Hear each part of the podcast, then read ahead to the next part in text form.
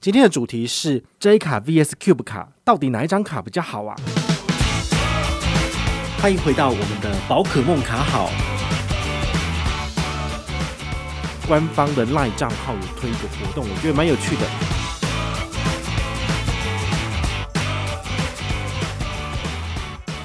嗨，我是宝可梦，欢迎回到宝可梦卡好哦。今天呢，有两张卡片来跟大家做一个比较哈，一个是台北富邦 J 卡，另外一张是 Cube 卡。其实这两张卡片我们之前都有做过相对应的介绍，但是呢，可能还是有些人不太知道到底要怎么挑选哦。其实我觉得这两张卡片他们都有各自的特色，很多时候没有办法盖棺论定，直接讲说哦，这张卡就是比另外一张卡比较好。好，因为啊，它各张卡都有自己的优势。比如说 J 卡的部分，它有两趴无上限，好，就是持卡刷两趴无上限这一部分。那 Cube 卡的部分的话呢，它其实不是。拿卡片刷就有直接两趴无上限，它没有这种功能跟优势，它是指定通路三趴最高无上限。好，所以他们其实还是有一点不一样的地方。好，那为什么今天想要讲这个主题呢？其实是昨天那个台北富邦他们官方的赖账号有推一个活动，我觉得蛮有趣的，这就是他们的推荐活动。好，如果你对这家银行非常熟悉的时候，你就会知道，它其实三不五时就会推一个 MGM 活动。那这种 MGM 活动呢，就是以你为这个使用者的身份，去邀请身边的亲友去使用信用卡。好，这种 MGM 推荐活动，其实它的这个核心概念就是，你觉得好的东西再分享出去。好，那很有趣的是，今年的第一季跟第二季，它的推荐奖金都是三百点 Line Points 点数，大概就三百块。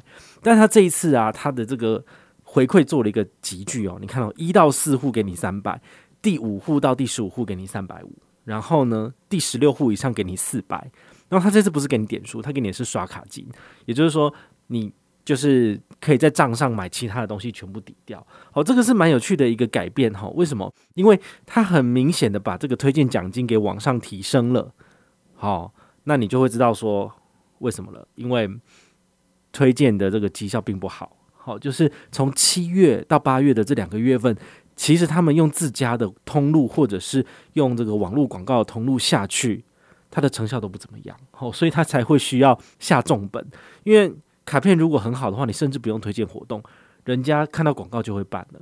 那为什么他要下重本在这个推荐活动，甚至是新户要给三点五？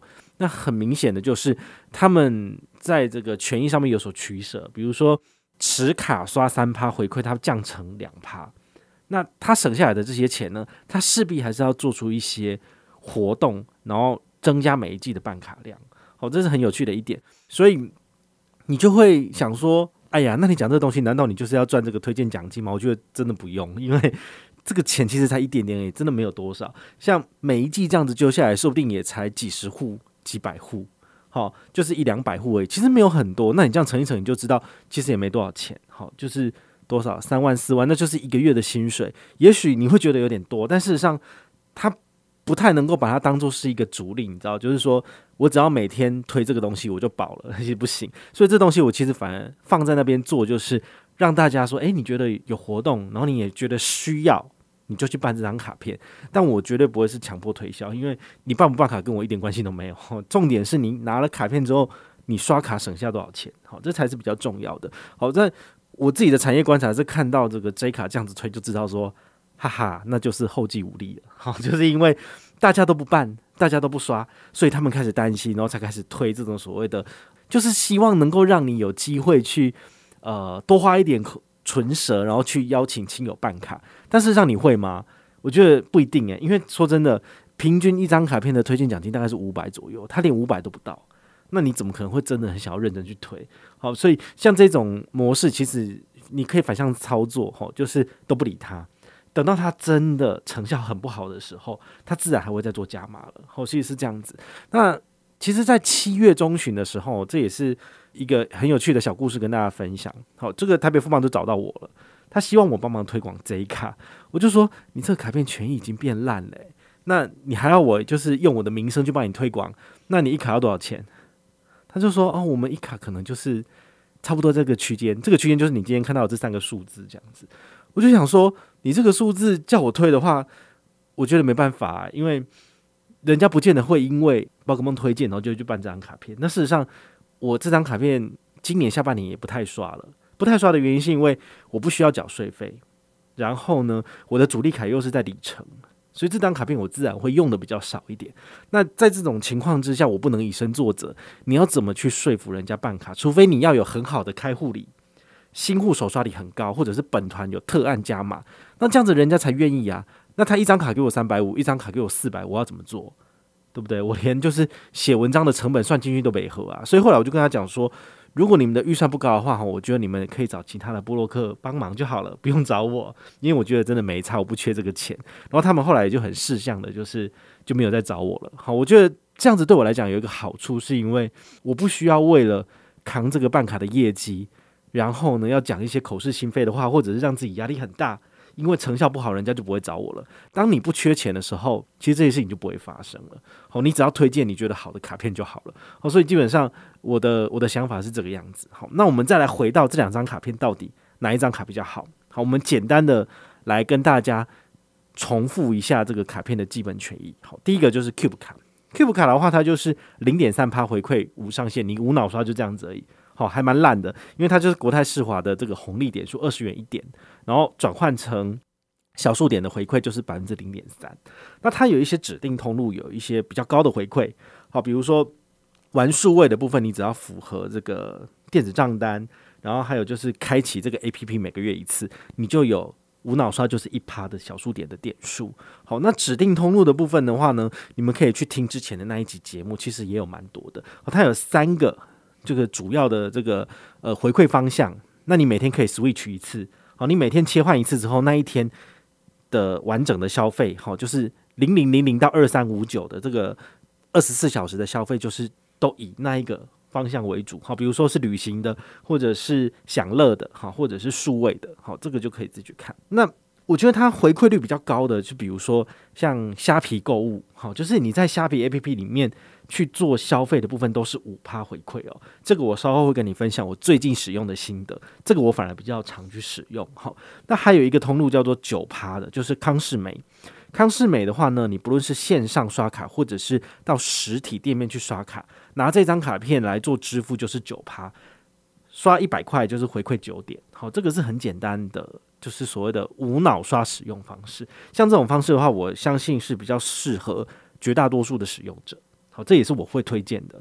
好，那另外一个，我们来看一下 J 卡的部分。J 卡的基本回馈其实就是两个数字，两趴跟三趴。好，如果你是旧卡友的部分，就注意这个部分就好了。好，就是上半年的部分，你是拿卡片刷都是三趴回馈无上限。好，这个 Line Points 点数回馈，其实这两张卡片都是。回馈点数的这样子，好，那 Nine Points 点数大家应该都很熟悉，所以不需要去特别的介绍，因为一点抵一元，然后在消费的时候就可以直接开启折抵，全部抵掉了。好，下半年的时候呢，其实你如果拿卡片无脑刷，就只有两趴。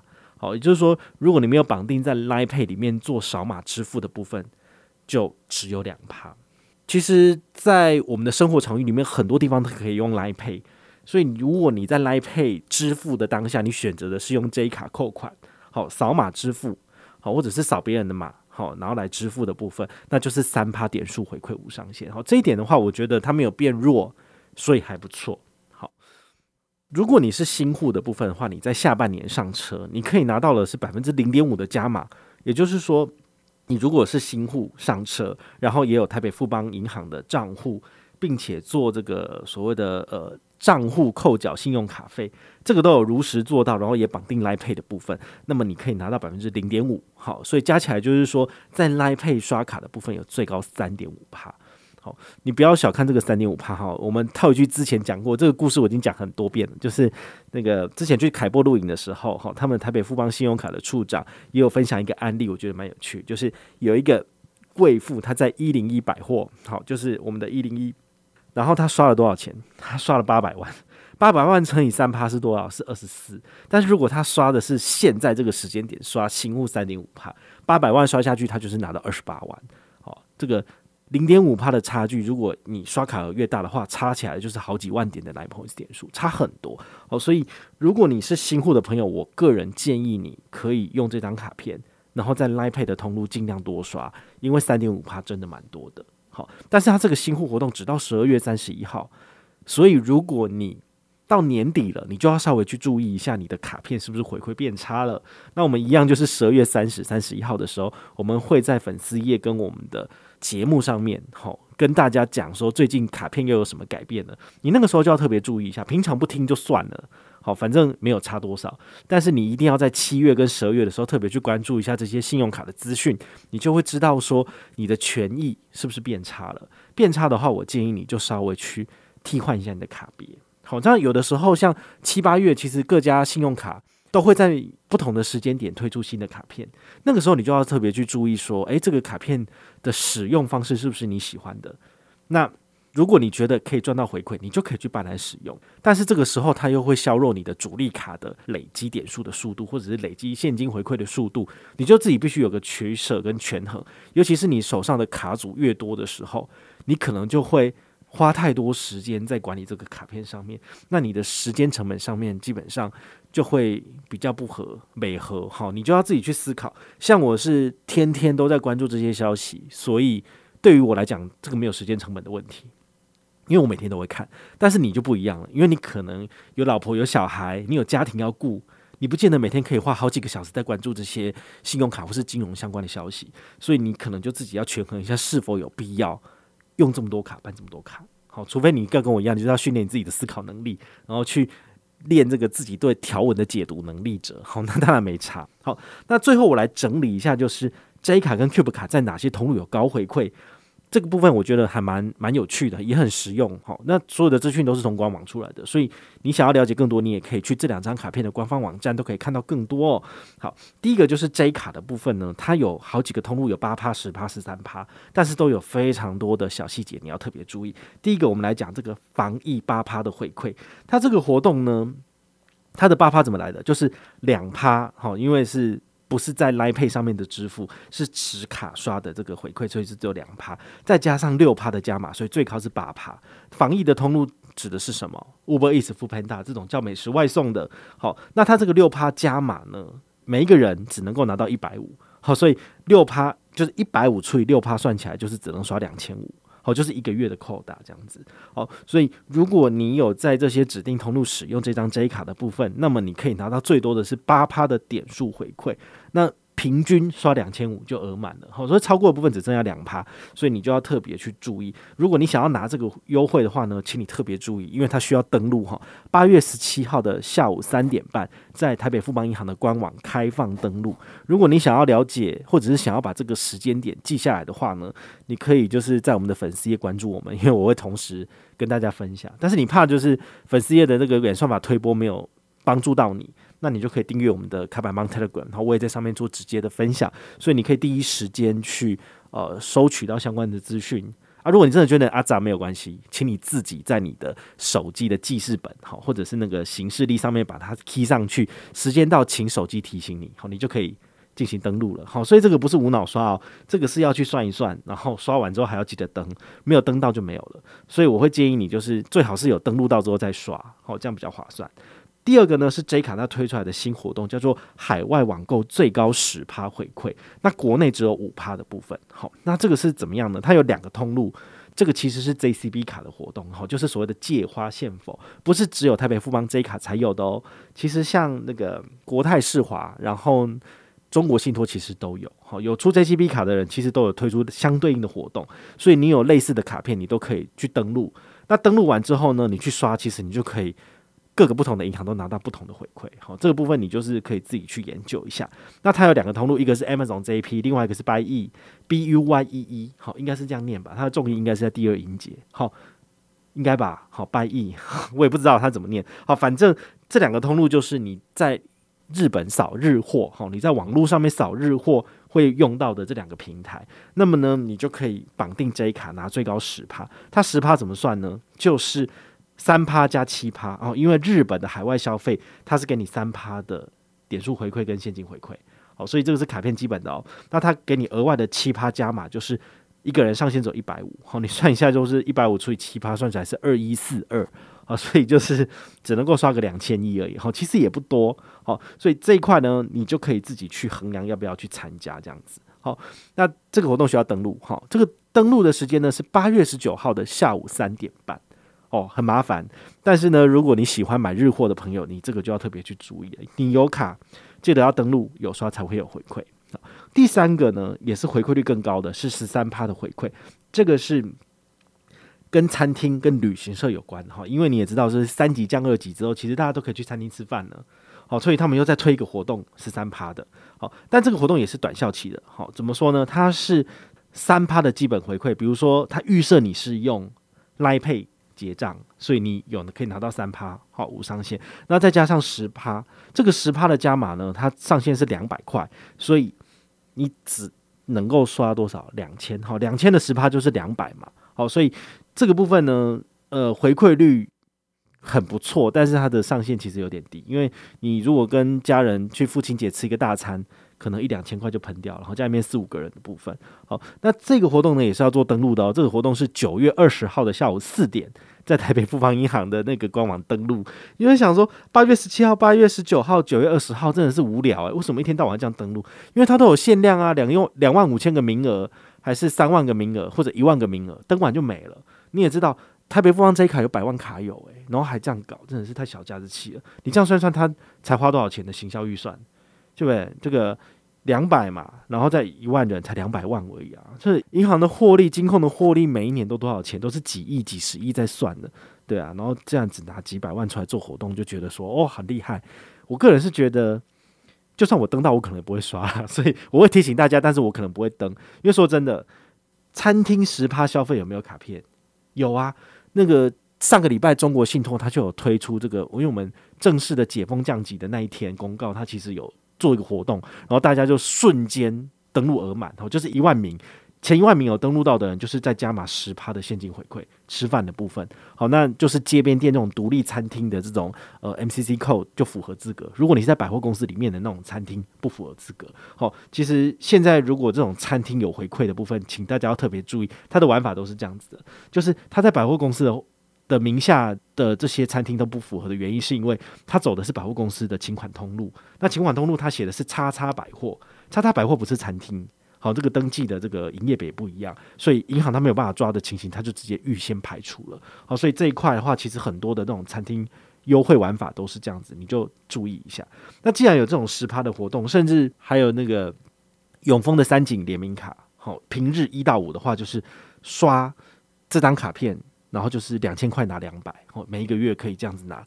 那这也是比。这张卡片还要好，因为这张卡片它其实就是只有一个月份的加码，好，这一卡就是只有一一个月份的加码，就有点像中信那个样子。好，那中信的话，它是让你先登，登到之后你再去刷，但是这一卡它把时间卡在九月二十号，不就是要求你说你先去刷，你事后再来登，你没有登到的话，你也来不及刷退，因为都吃下去了，你怎么吐回来？好，所以这种做法就会变成是消费者比较不喜欢的。好，就是活动有归有，但是放在那边你看得到吃不到，这种我就觉得。不是很大心这样子，好，所以你说我要不要认真推这张卡片？我觉得我的心态就是说我放着，我有做活动。那如果你是新户，你符合资格，你自己来办，然后你来回报，我就给你奖品，就是这样子。我的奖品一律都是新户五百点宝可梦麻吉积分，好，然后救护的部分就是拿三十五点积分，你可以换一杯咖啡，五百点就是换五五百元的礼券，就这样子。天哪，他给我四百，我给你五百，这不是亏钱吗？好，所以这种东西就是做佛心的，好。那最后的话是 Cube 卡，Cube 卡有没有什么亮点？呃，我刚刚前面有讲到说，我还蛮喜欢 Cube 卡一个功能，叫做在虾皮里面买东西有五趴的回馈，然后呢，它还有虾币的两趴，所以这都无上限哦，加起来是七趴无上限，不用登录，所以呢，你有卡片之后你就狂刷就对了。好，这个我个人这两天的操作经验非常的好，原因是什么？因为我是旧户办卡，所以我刷两万有三百点的小数点，这个我想拿。那平常没有做消费习惯的人，怎么可能会刷那么多？所以我唯一想到的方式就是说，我之前有分享过嘛，我常常要举办活动，要送粉丝礼券，那我要去哪里买？除了街享券，好，在街口 APP 里面有的街享券，然后 LINE 里面有这个 LINE 礼物。然后拍钱包里面有所谓的拍享券，好，这三个平台是我很常去买的。好，那现在又多了一个平台，好，其实就是虾皮购物里面它有一个官方的贩售礼券的地方，它里面也有卖一堆礼券，比如说家乐福、搜狗然后什么统一时代百货，甚至小七全家都有。那小七的部分它有这种一百块的面额、五百块的面额、一千块的面额，还有五千块，还有一万块跟一万五的面额，我的天呐、这个吉祥券，然后就是一口气给你一万五，诶，我觉得这很还蛮屌的。好，所以我的想法就是说，我大概要操作个呃十几二十次，然后一次就是买小七一百元买十张嘛，这不是一千块。我操作个二十次之后，我就有两百张的这个小七一百元商品券。那么我将来办活动的时候，就可以直接给大家了。好，所以我的想法就是，我会拿这个东西来投资。那我两万块刷完之后，我可以拿多少？两万乘以五趴，就是五百点的小数点。那除此之外呢，我还可以拿到新护理的三百点，所以加起来就是八百点。好，所以这个点数，我的想法是可以这样做的。那两万元的虾皮刷卡下去，两趴的虾币是多少钱？两趴的虾币算起来是多少？是四百点。所以四百点的虾币，我又可以在下一次消费的时候把它抵掉。好，所以在这种方式之下呢，我觉得 Cube 卡在虾皮购物就还蛮好用的。我提供给你参考。当然，你自己本身有想要买的东西在虾皮有，你就直接去刷就好了。哦，这是还蛮好的。哦，那另外一个 Cube 卡的通路，我觉得也很好，就是康是美。康是美的话，不论是实体刷卡或者是线上，都是九趴点数回馈无上限。哦，那这个就比较适合，就是常常去美妆店的女生。好，我自己本身是。几乎没有再去康世美的，所以这个通路我觉得回馈很高，但是我似乎不太买。哦，也许我应该要上他的这个网络购物商城去看一下有没有什么东西可以买。他可能也没有什么礼券储值的功能，所以这对我来讲就是没有想象中那么好用。但是。如果你自己常常去康是美买一些小东西的朋友，那这张卡片就很适合你。提醒你，卡片直接刷好，或者是 Apple Pay、Google Pay、Samsung Pay 才符合资格。如果你是把它绑在 Line Pay 好，或者是这个接口支付里面做刷卡的朋友，那就不符合资格喽。好，所以这两张卡片有各自的用法。好，那就是提供给你参考。希望今天分享的节目能够让你稍微厘清一下 Cube 卡跟 J 卡的差别，也能够找到自己。好用的卡片，至少我觉得 Cube 卡目前对我来讲似乎是比较好用。那 J 卡的部分我还是先放在旁边了。好，我是宝可梦，我们下回再见，拜拜。